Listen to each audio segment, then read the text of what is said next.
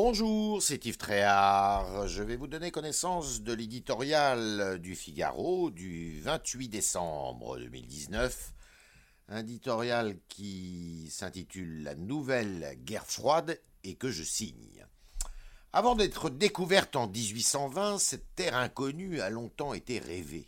Déjà les Grecs en avaient imaginé l'existence, puis les plus folles imaginations s'en étaient emparées.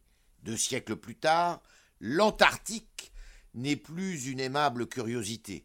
Il suscite toutes les convoitises, beaucoup moins poétiques qu'économiques, beaucoup plus géostratégiques que pacifiques.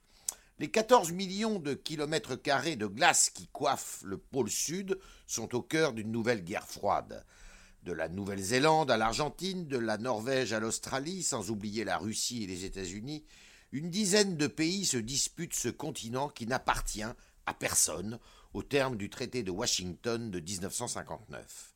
La bataille est féroce pour mettre la main sur ces énormes ressources en gaz et en pétrole, sur ces eaux poissonneuses aussi. Chacun tente d'y planter son drapeau, d'y aménager des couloirs de navigation, euh, des bases touristiques ou militaires. Les brises-glaces de Pékin sont les plus agressifs pour faire de la Chine la première puissance polaire de demain.